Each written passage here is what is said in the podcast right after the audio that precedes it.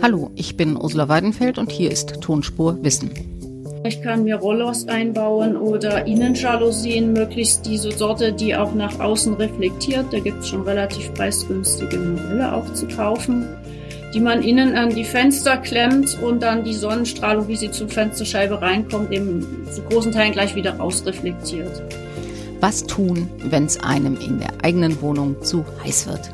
Fragen wir eine Expertin, fragen wir Regine Ortleck. Tonspur Wissen. Endlich die Welt verstehen. Ein Podcast von Rheinischer Post und Leibniz Gemeinschaft.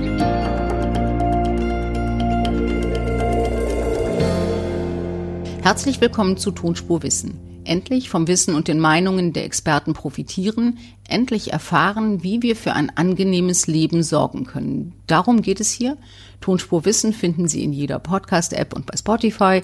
Folgen Sie dem Podcast, um keine Folge zu verpassen und Geben Sie uns fünf Sterne. Sommerhitze am Tag, tropische Temperaturen in der Nacht, das macht vielen zu schaffen, vor allem Stadtbewohnern. Was kann man tun, um trotzdem gesund zu bleiben? Warum ist es schlau, in Rollos zu investieren und vor allem bei Ostfenstern rechtzeitig die Vorhänge zu schließen?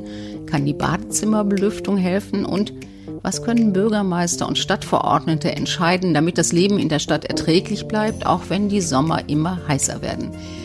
Darüber rede ich heute mit Regine Ortleb. Sie leitet den Forschungsbereich Gebaute Umwelt, Ressourcen und Umweltrisiken beim Leibniz-Institut für ökologische Raumentwicklung in Dresden. Hallo, Frau Ortleb.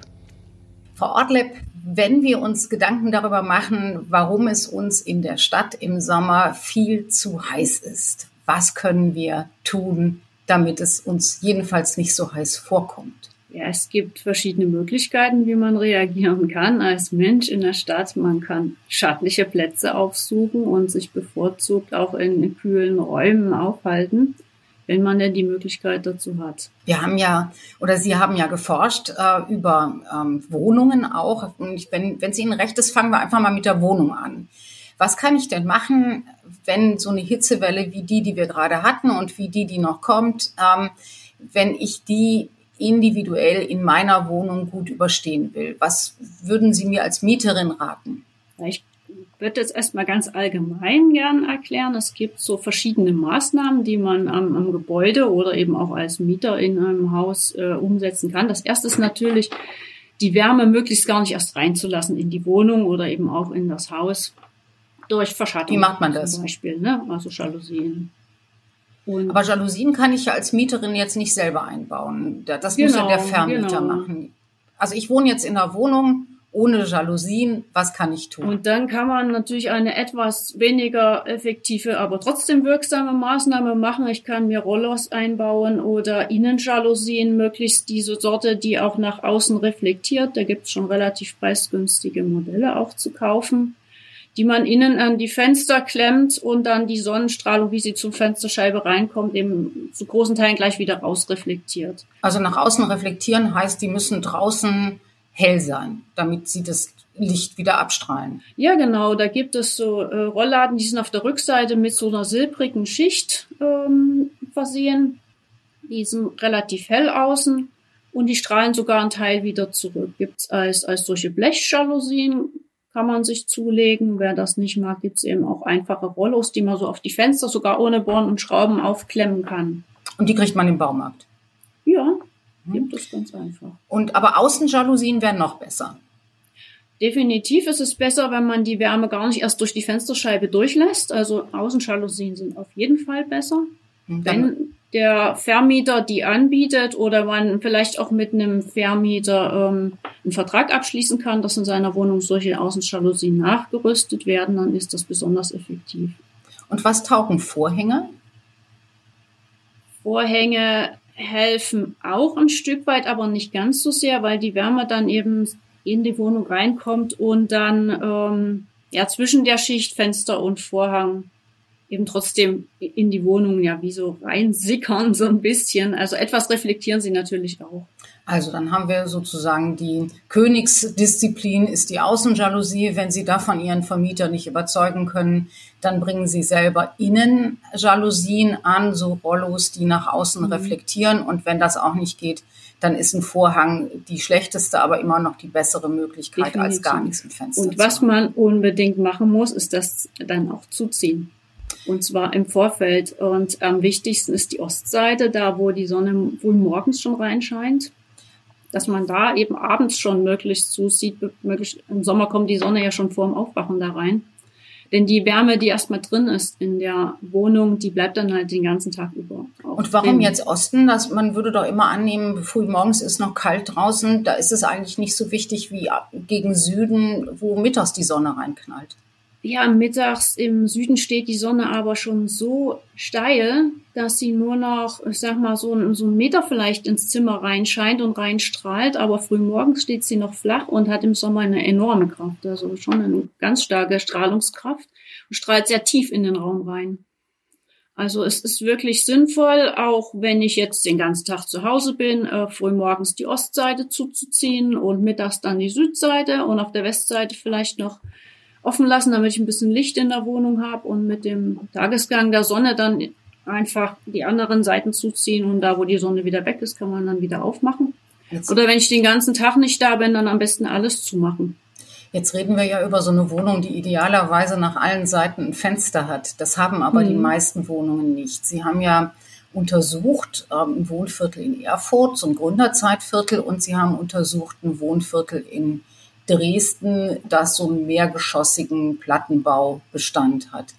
Was mache ich denn, wenn ich in der Platte wohne und nur Fenster nach Süden und Osten habe? Äh, das wäre so eine klassische Eckwohnung. Dann äh, muss ich in der Tat früh morgens ähm, den Ost, die Ostseite schon zugezogen haben und die Südseite dann idealerweise spätestens ab Mittag auch. Ähm, eine, eine sehr effektive Möglichkeit ist dann, wenn man die Wärme eben schon drin hat in der Wohnung, das lässt sich nie ganz verhindern, dann die nachts die Kühle wieder nutzen und alles rauslüften. Lüften ist das zweitwichtigste. Lüften ist Schatten. sehr, sehr wichtig, genau. Das ist eigentlich für den Mieter selbst oder auch für den Wohnungseigentümer das zweitwichtigste. Und das funktioniert in Kombination mit der Verschattung sehr gut. Und da muss man den Tagesgang der Temperatur im Blick haben. Ne? Die, die Temperatur kommt immer ein bisschen mit im Nachlauf zum, zum Sonnenstand. Das heißt, es ist abends dann, zwar die Sonne schon weg, aber immer noch sehr warm und wird dann in so in der zweiten Nachthälfte richtig schön kühl und frühmorgens ist es noch sehr kühl. Das heißt, frühmorgens die Hitze wieder rauslüften macht ganz viel Sinn und auch nachts und ganz idealerweise, wer es aushält, sogar die Innentüren von der Wohnung aufmachen, so dass es durchziehen kann. Und wenn ich jetzt eine Wohnung habe, in der ich keinen Durchzug machen kann, also ich kann mich ja schon irgendwie überwinden, nachts um zwei aufzustehen und die Fenster aufzureißen. Aber wenn ich dann keinen Durchzug machen kann, was kann ich stattdessen tun? Dann ist die Kühlung nicht ganz so effektiv. Manch eine Wohnung hat vielleicht ein Innenbad mit einem Innenlüfter, der wo man dann dafür sorgen kann, dass der noch ein bisschen äh, Wärme mit rauszieht. Den kann man noch mit versuchen zum Anschalten zu bewegen. Manchmal geht das nur durch Licht einschalten oder Tür öffnen. Mhm. Also wenn, wenn ich eine Möglichkeit habe, dann eben auch das mit, mit elektrischer Unterstützung zu machen, könnte ich das tun. Kann ich denn auch oder ist es denn auch sinnvoll, einen Ventilator oder ein mobiles Klimagerät einfach anzustellen? Also Ventilator hilft auch und da also Sie sprechen jetzt von einer Einraumwohnung beispielsweise, so einer ganz klassischen kleinen, ne, ja, wo genau. man nicht auf der zweiten Seite die Fenster aufmachen kann. Und da ist es dann sinnvoll, den Ventilator im Fenster vielleicht nach unten zu stellen, damit er die kühle Luft reinbläst. Kühle Luft sinkt immer nach unten und warme Luft will außen oben wieder raus dass er quasi nach unten, nach innen die kühle Luft reinlädt und die warme würde dann wieder entweichen. Da kann man da der Zirkulation noch ein bisschen nachhelfen. Und kann man auch einfach warme Luft rausblasen, indem man den Ventilator einfach umgekehrt aufstellt? Könnte man, aber das ist nicht ganz so wirkungsvoll. Weil die Luftzirkulation, man kennt es von der Heizung, warm will nach oben und kühl nach unten. So wird es besser funktionieren. Also Ventilator nach unten stellen und kühle Luft ansaugen damit. Ja, man muss es einfach ausprobieren, wird es dann auch merken und seine eigenen Erfahrungen sammeln. Es gibt ja einen Haufen äh, Wohnungen, die inzwischen vergleichsweise modern beheizt sind. Und man könnte ja auch darüber nachdenken, ob man nicht zum Beispiel, wenn man ähm, eine Heizung oder eine moderne Heizung hat, ob man nicht die Hausverwaltung überreden kann, in so Hitzewellen einfach die Heizung mit zur Kühlung zu nutzen. Also wenn man Wärmetauscher hat, wenn man eine Wärmepumpe hat, dann müsste es doch eigentlich auch gehen, dass man kaltes Wasser durch die Rohre schickt. Rein technisch ist es möglich. Es ist nur die Frage, wo das kalte Wasser herkommt. Wenn man eine aktive Kühlung dann betreiben muss und wieder Energie dafür verbraucht, dann ist es natürlich kontraproduktiv, was den Klimaschutz betrifft. Damit heizen wir dann mit CO2-Ausstoß ja unsere Atmosphäre wieder auf und es wird in Summe wärmer, wenn das alle oder viele machen. Man kann darüber nachdenken, wenn man solche Kühlungsanlagen vielleicht mit einer Photovoltaikanlage koppelt, denn die produziert den Strom genau dann, wenn es heiß ist und wenn die Sonne scheint. Das würde aber schon größere Investitionen ähm, Sicher, das ist bedeuten. momentan wahrscheinlich noch nicht äh, kostengünstig. Aber wer jetzt äh, was für Klimaschutz investieren möchte, ist das zumindest man rein physikalisch die wirksamste Variante. Lassen Sie noch mal, es gibt lassen, auch lassen, uns noch mal, lassen, lassen uns noch mal einen ganz kleinen Moment bevor wir zu den Fernwärmeanbietern kommen, lassen Sie mal einen ganz kleinen Moment in meiner Einraumwohnung bleiben, die mir zu heiß geworden ist. Ich habe also jetzt den Ventilator, den habe ich nach unten gestellt und äh, der bläst mir da nachts die kühle Luft von draußen rein. Ich habe auch ein Rollo innen angebracht. Was kann ich tun, wenn es mir trotzdem zu heiß ist? Also es gibt ja dann eben auch so diese Überlegungen, man kann ein feuchtes Tuch nachts ins Fenster hängen, damit ähm, über die Verdunstungsfähigkeit Kälte nochmal noch mal es kühler wird. Ist das vernünftig oder sind das alles so Ammenmärchen? Das sind äh, durchaus Möglichkeiten, die unsere Großmütter und Urgroßmütter auch schon genutzt haben. Auch Gardinen waschen und feucht aufhängen. Ähm, das bringt Verdunstungskühle. Äh, wir haben es jetzt nicht explizit gemessen, aber äh, es ist schon spürbar, wenn man als Person direkt daneben so einem feuchten Handtuch sitzt. Und wenn das schon einfach sich angenehmer anfühlt, hilft das auch schon weiter. Das ist, das, ja, sich angenehmer anfühlen ist, glaube ich, das Entscheidende auch ne, im, im Hochsommer. Sie haben ja, ähm, ich habe das schon gesagt, in, in Erfurt und in Dresden Projekte gemacht, wie man eben Stadtviertel Hitze resilient, also widerstandsfähig machen kann. Sie haben da auch sehr viel mit Bewohnern gesprochen. Was ist denn den Bewohnern am liebsten oder am angenehmsten? Da sprechen Sie jetzt äh, sicherlich hauptsächlich auch von Maßnahmen draußen im Freiraum, was man da tun kann. Ja, wir hatten mit den Bewohnern über verschiedene Maßnahmen äh, gesprochen, hatten gefragt, was, äh, wie, wie sie bestimmte Maßnahmen akzeptieren oder, oder was sie für gut empfinden würden. Und da ähm, kam doch die meiste Befürwortung bei Pflanzung von zusätzlichen Bäumen. Also viele Anwohner messen großen Grün äh, eine sehr hohe Bedeutung bei. Muss ich sagen, dass auch wenn man physikalisch das messt, ähm, Bäume eine sehr hohe Wirksamkeit erzielen, weil sie eben nicht nur verdunsten, wenn sie genug Wasser haben, sondern auch Schatten spenden.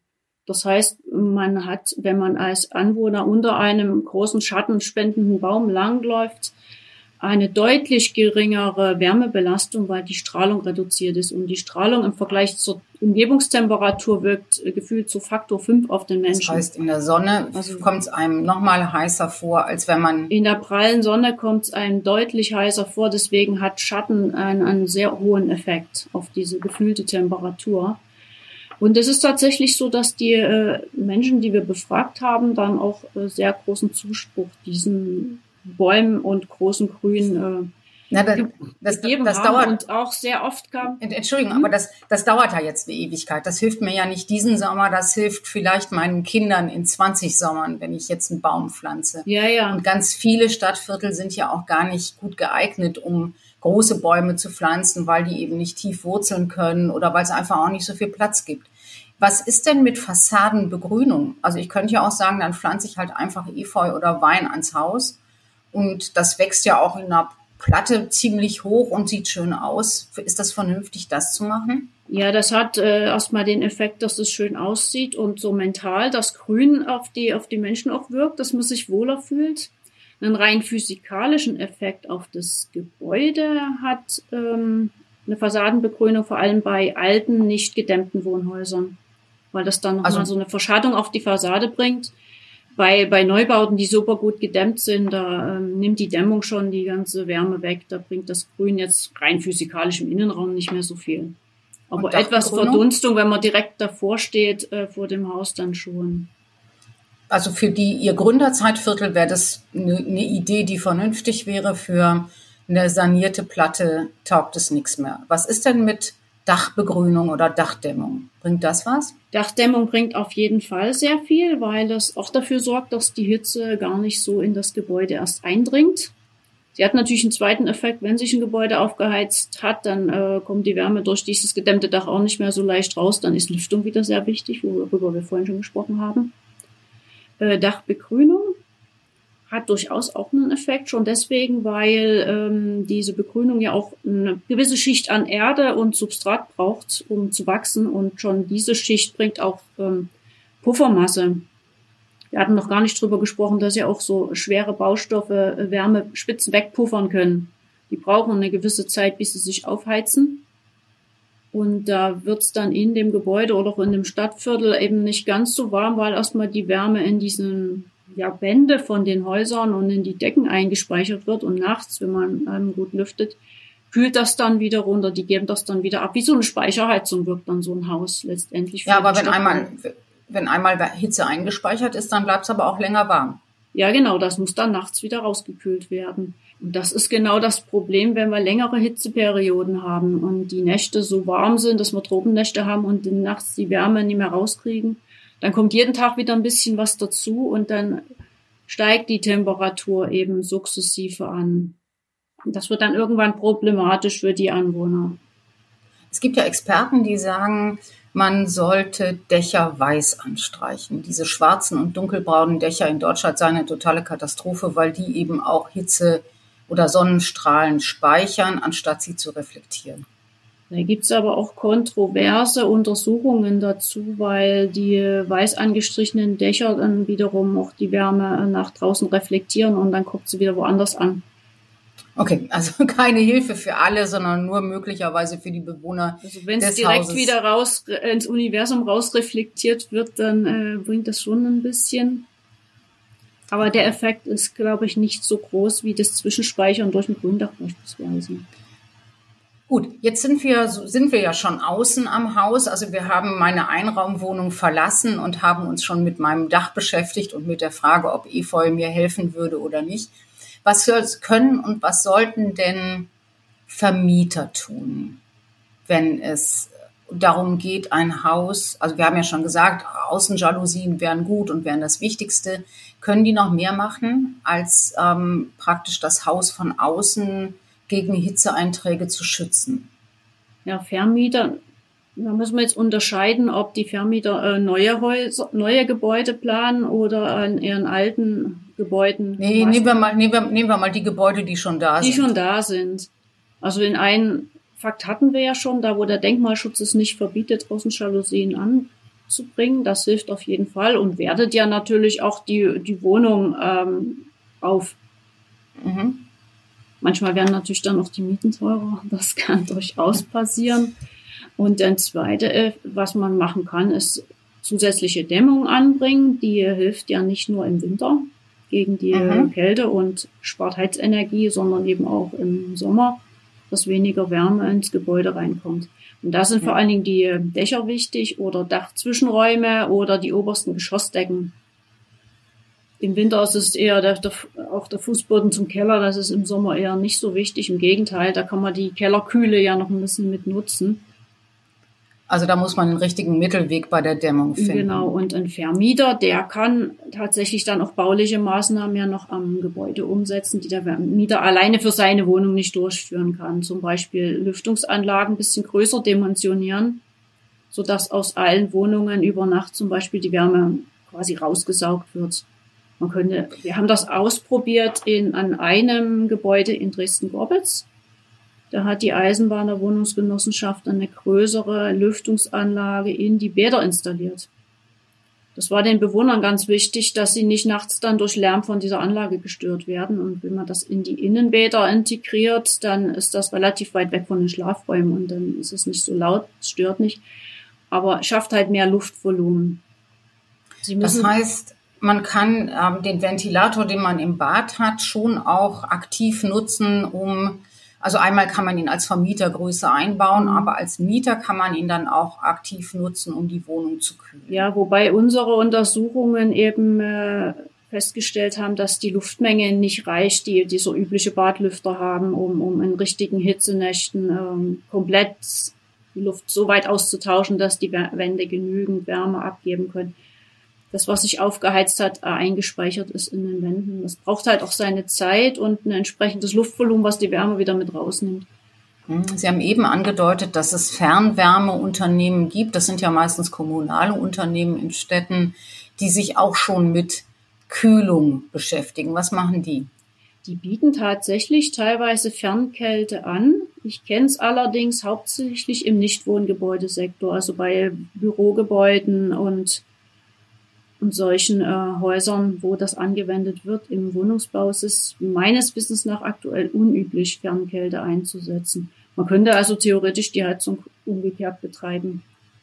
Das heißt auch, da müsste man, also das wäre zum Beispiel eine Aufgabe für Stadtwerke, für Kommunen, dafür zu sorgen, dass man bei Hitzeperioden auch in der Lage sein könnte, den Heizprozess zu einem Kühlprozess zu machen. Das geht in gewissen Teilen, allerdings muss man da auch wieder auf den Klimaschutz mit achten. Das heißt, solange die Kälte automatisch anfällt aus anderen Prozessen, dann kann man sie geschickt mit nutzen. Wenn sie dann extra wieder mit energieaufwendigen Methoden hergestellt werden muss, dann haben wir am Ende wieder die Wärme in der Stadt, die dann aus de, von dem Energieversorger abgegeben wird. Das umgekehrte das heißt, Kühlschrankprinzip. Dann genau. habe ich draußen wieder wärmer, dann muss ich wieder mehr kühlen und dann äh, haben wir so einen selbstverstärkenden Effekt. Da die Hitze nur anders verteilt. Was können denn Städte noch machen? Sie haben eben schon gesagt, also große Bäume wären gut, aber eben wie gesagt, große Bäume helfen ja nicht sofort und nicht schnell. Was hilft denn schnell? Es gibt einige Dinge, die man kurzfristig umsetzen kann. Zum Beispiel da, wo schon große Bäume stehen, könnte man Sitzplätze für die Anwohner oder auch für vulnerable Bevölkerungsgruppen eben in verschatteten Bereichen unterbringen. Also man die Bänke nicht gerade an die sonnenexponierten Stellen stellt, da wo keine Bäume sind. Man kann mehrere Bänke, Sitzgelegenheiten unterbringen, beispielsweise auf der, auf der Nordseite eines Gebäudes, wo es verschattet ist, wo sich die Anwohner dann eben je nach Sonnenstand eben auf die Nordseite setzen oder auf die Westseite oder auf die Ostseite, je nachdem, ob früh oder Nachmittag ist. Solche Dinge gehen relativ schnell umzusetzen. Was länger dauert, sind äh, so Anlagen wie Trinkbrunnen in der Stadt installieren aber Wasser würde schon auch eine Rolle spielen, ne? wenn man irgendwie es schaffen könnte, zum Beispiel solche Sitzplätze mit einem kleinen Brunnen oder sowas auszurüsten, dann wäre das schon, schon nochmal besser und nochmal kühler. Ja, wobei die Verdunstung nur im relativ nahen Umfeld von dem Brunnen zu spüren ist. Also wenn Sie da zwei, drei, vier Meter weggehen, merken Sie es schon nicht mehr. Aber schon allein die Möglichkeit, sich dort mal die Hände reinzuhalten oder das Gesicht abzukühlen, das, das hilft auch schon ein Stück weit. Mhm also den Schatten, der da ist, nutzen, ähm, statt Bänke zum Beispiel oder Aufenthaltsmöglichkeiten im Schatten im Sommer äh, in, in den Schatten zu stellen. Sonnensegel oder sowas aufzubauen, wäre wahrscheinlich dann ähnlich von Genau, das würde auch helfen. Und dann, was viel Effekt bringt, sind, wenn man sich auf hochfrequentierte Orte konzentriert, da wo sich viele Leute auch längere Zeit aufhalten, äh, ein Beispiel sind Haltestellen von öffentlichen Personennahverkehr, wo Leute ähm, teilweise Wartezeiten je nach Stadt und Verkehrsfluss dann 20 Minuten, auch 30 Minuten da stehen müssen, warten, bis der nächste Bus kommt. Wenn man die entsprechend beschattet, durch Dächer oder eben auch durch Begrünung von Wartehäuschen, bringt das einen hohen Effekt. Dresden hat da so ein äh, Pilotprojekt jetzt angeschoben und das ähm, trifft auf großen Anklang auch bei der Bevölkerung. Also wenn die, wenn die Straßenbahnhaltestellen oder die Bushaltestellen nicht mitten auf der Straße in der prallen Sonne sind, sondern auch irgendwas mit Schatten. Genau, wenn man sich da eben auch unterstellen kann und nicht die ganze Zeit von der Sonne gefühlt verglüht wird, genau. Dann haben wir es doch jetzt eigentlich. Ne? Wir haben darüber gesprochen, dass man die eigene Wohnung ordentlich mit Schatten ausstatten soll und kann, dass man sie vernünftig lüften kann und soll und muss, wenn man den Sommer gut überstehen will. Wir haben über Rollos gesprochen und Jalousien, die klassischerweise eben tendenziell eher vom Vermieter eingebaut werden. Dasselbe gilt für Dämmung. Und dann haben wir eben überlegt, wie man ähm, im kommunalen Raum, im städtischen Raum sinnvollerweise den neu organisiert, damit man solche Hitzewellen gut aushalten kann. Und macht man dann alles im Winter wieder umgekehrt oder ist das, ähm, sind das Dinge, die auch im Winter genauso sein können, stehen können, wie in der Zeit des Hochsommers, wenn man besonders unter Hitze leidet? Na, die meisten, einige Maßnahmen sind im Winter gar nicht relevant. Also Verschattung braucht man da nicht. Aber wenn man jetzt beispielsweise von, von Grün spricht, was im Winter sein Laub verliert, hätte man im Winter ja dann äh, die Strahlung wieder zur Verfügung, wo man sich eher darüber freut, dass es ein bisschen ähm, Sonne reinscheint. Dämmung wird äh, im Sommer wie im Winter. Ja, und bei manchen Maßnahmen ist es tatsächlich so, dass man da mit Konflikten zu, umzugehen hat und ein bisschen optimieren muss, ausbalancieren, dass es für alle Jahreszeiten funktioniert. Und für alle Bewohner. Und für alle Bürger. Ja, jedem Menschen recht getan ist eine Kunst, die niemand kann, sagt man so. Aber möglichst an alle Bevölkerungsgruppen denken und, und, und jeden so ein Stück weit mitnehmen, dass alle eine lebenswerte Zukunft haben. Das ist schon wichtig. Und das auch mit den, mit denen aushandeln, das ist auch wichtig. Ja, auf jeden Fall. Äh, manchmal kommt es tatsächlich ja dann auch zu Fehleinschätzungen, dass man denkt, oh, ich habe ja eine toll wirksame Maßnahme für die Leute und dann wollen die das gar nicht. Da muss man ja auch das Geld nicht ausgeben, man könnte sich auf andere Maßnahmen fokussieren. Ja, und das dritte, ähm, ja, alles in der Stadt, das wirkt halt eher langfristig. Ne? Man muss langfristig in die Planung gehen, auch für zukünftige 20, 30 Jahre denken und jetzt eben schon bestimmte Flächen vielleicht äh, ausweisen, die gar nicht mehr zugebaut werden dürfen, die grün bleiben sollen. Also in Bäume investieren taugt immer, wenn nicht für uns, dann für unsere Kinder. Ja, oder eben auch Luftschneisen offen lassen, genau. Super, vielen Dank. Bitte, gern. Das war Tonspurwissen für diese Woche. Wenn Sie über diesen Podcast twittern wollen, erwähnen Sie dabei gern die Leibniz-Gemeinschaft at LeibnizWGL und at rponline. Mein Name ist Ursula Weidenfeld. Mich finden Sie auf Twitter als at das tut man nicht. Uns ist es übrigens jetzt auch ein bisschen zu warm geworden. Tonspurwissen macht Sommerpause. Danke fürs Zuhören. Ihnen einen wunderbaren Sommer und wenn Sie wollen, am 7. September sind wir wieder da. Tschüss.